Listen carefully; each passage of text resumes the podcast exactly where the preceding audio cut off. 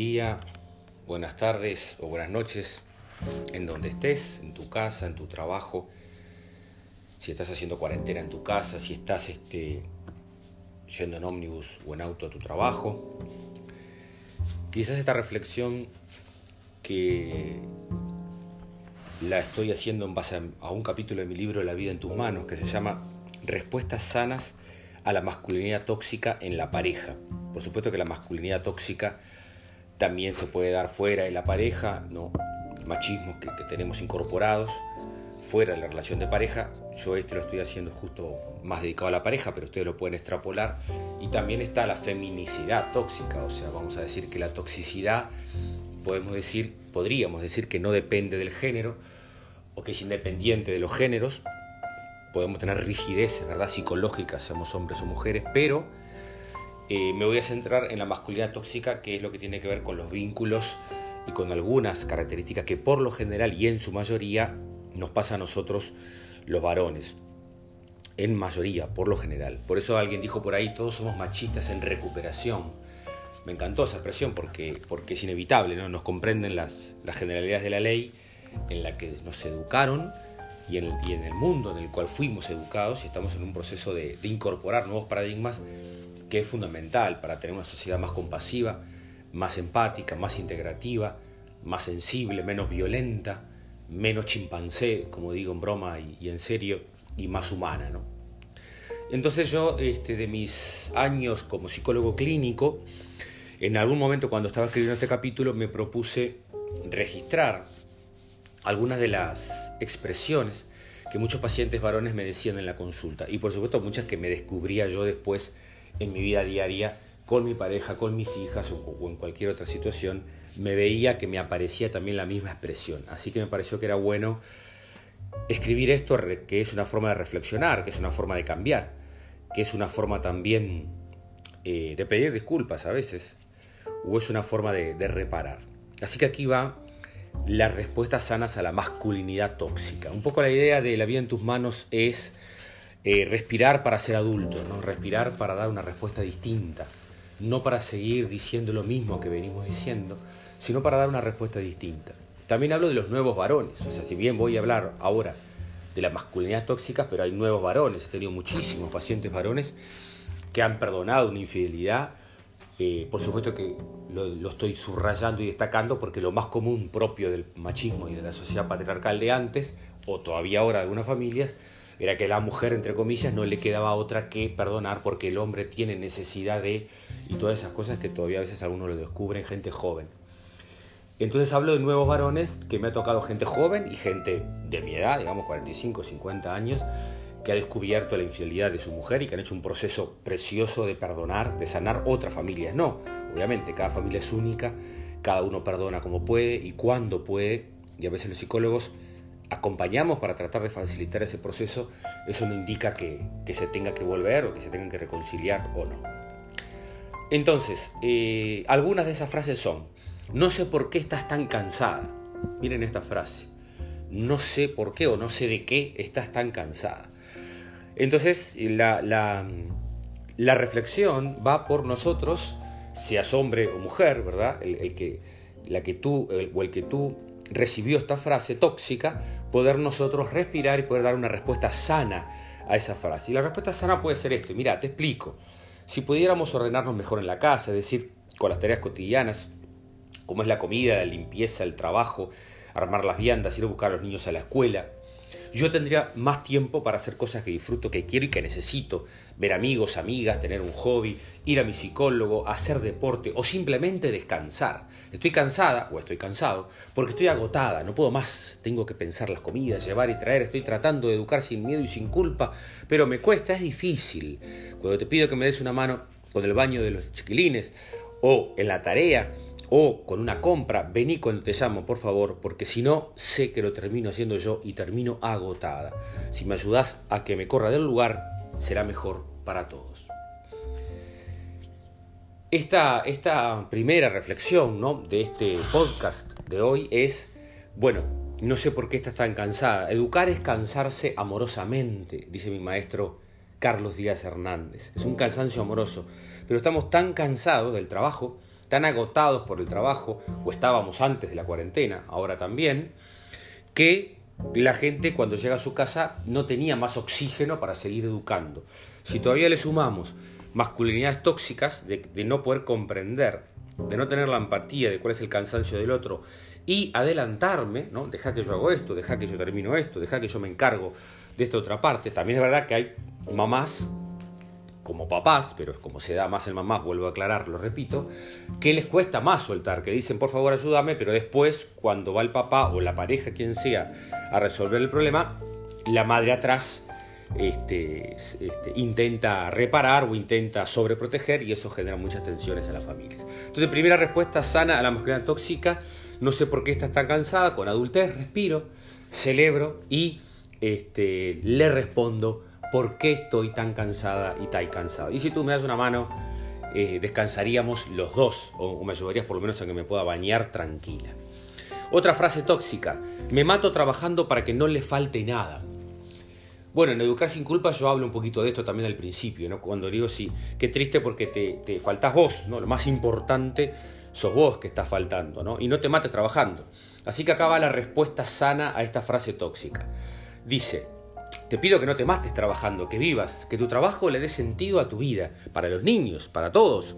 Es fantástico verte llegar feliz y ver que su padre o su madre, quien sea que esté llegando, ¿verdad? Ama su trabajo. Quizás puedas ir al club luego del trabajo o salir a caminar o andar en bicicleta para poder llegar con una carita más normal, mejor, alegre, para así mejorar todos el clima familiar. Todos estamos cansados, los niños están cansados, tienen muchas actividades, nosotros también estamos cansados. Y si no cambiamos nosotros los adultos, ¿qué podemos esperar de ellos? Y quédate tranquilo que lo que nos faltó a nosotros en nuestra infancia nos hizo crecer como personas. Va de nuevo esta frase. Quédate tranquilo o quédate tranquila que lo que nos faltó a nosotros en nuestra infancia nos hizo crecer como personas. ¿Cuántos padres nos desvivimos para darle lo que supuestamente nosotros deberíamos haber tenido para ser feliz. ¿Cómo nos metió la psicología determinista ese, ese chip de que si tú no hubieses tenido una infancia distinta a la que tuviste, no serías el que sos. ¿Cuánto daño ha hecho eso en nuestra cultura y en familias de que por lo tanto intentan educar sin afectar a los niños, con lo cual es imposible porque la consecuencia que atrae es que no salen educados? Quédate tranquilo que lo que nos faltó a nosotros en nuestra infancia nos hizo crecer como personas. Y si no me hizo crecer, porque es un dolor que todavía lo tengo, ahí aparecemos, ¿verdad? Los psicólogos para ayudar a sanar ese dolor en el caso de que tú tengas algo en tu corazón que todavía no lo hayas sanado de tu historia y de tu infancia, ¿verdad? Pero mirá lo que hemos logrado, mirá dónde hemos llegado. No tenemos que darles a nuestros hijos lo que nuestros padres no nos pudieron dar. O sea, deja de tratar de buscar de que tu infancia sea distinta de lo que fue. Milton Erickson dice, todavía estás a tiempo de tener una infancia feliz, quizás a veces se trata de buscar. No tenemos que llevarlos a Disney para que sean felices. Disney está acá, regando una planta, jugando en una caja de cartón, lavando el auto, eh, acá están en Disney, en tu casa, no le falta nada, o quizás le faltamos nosotros. Es decir, que estemos en casa durante esta cuarentena, o si salgo de casa y tengo que volver, vivitos y felices para poder ayudarlos a que ellos mañana quieran crecer. Así que respuesta sana a la pregunta, ¿me mato trabajando para que no le falte nada? La frase tóxica, bueno, no te mates trabajando, pero va a vivir que tu trabajo le dé sentido a tu vida y de ellos les van a dar ganas de crecer. Por supuesto que adaptemos esto a los que están en cuarentena ahora, ¿verdad? Si estoy en cuarentena, bueno, estoy en casa y también puede ser de que eso es una oportunidad lindísima. Otra frase tóxica, muy cortita, pero que genera mucha tensión en las familias, ¿en qué te ayudo? Bueno, respuesta sana. Siempre respiro cuando me dice esa frase, leo, subrayo. Para los que tienen mi libro La vida en tus manos, estoy en la página 65.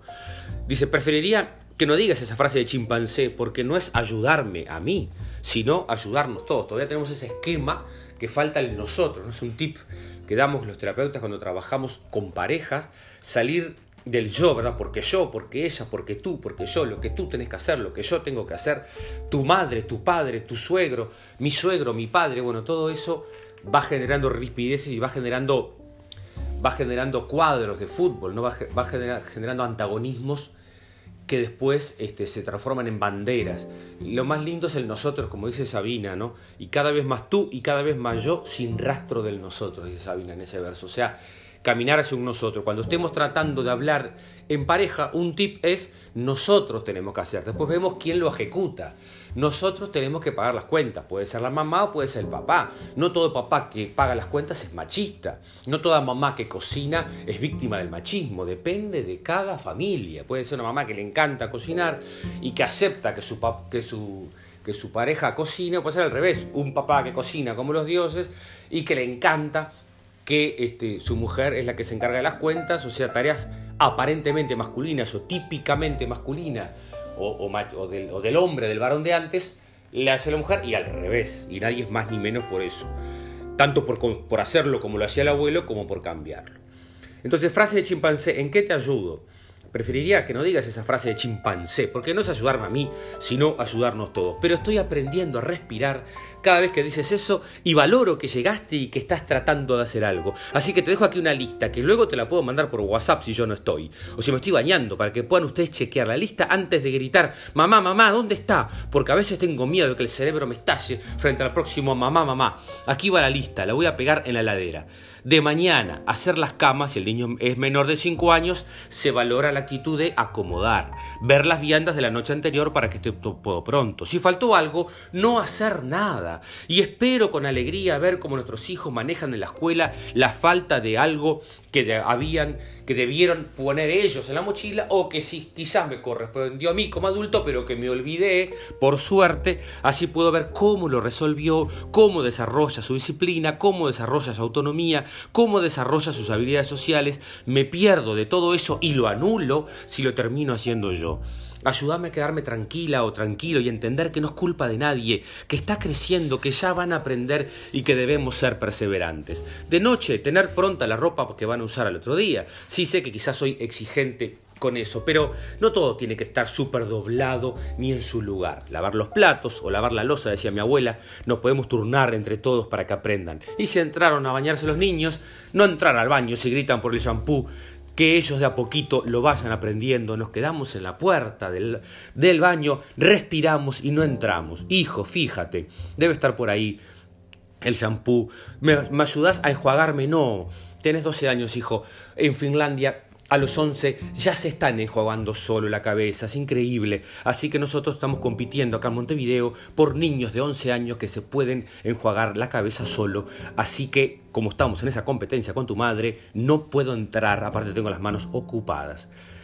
Puede tener 13, 14, así que por favor, que cada uno piense en silencio en que sobreprotege. Otra frase tóxica. Este podcast me va a quedar un poquito más largo, no me gusta pasarme de los 15 minutos, pero me parece que vale vale el esfuerzo porque son frases que nos pueden ayudar mucho a revisarnos.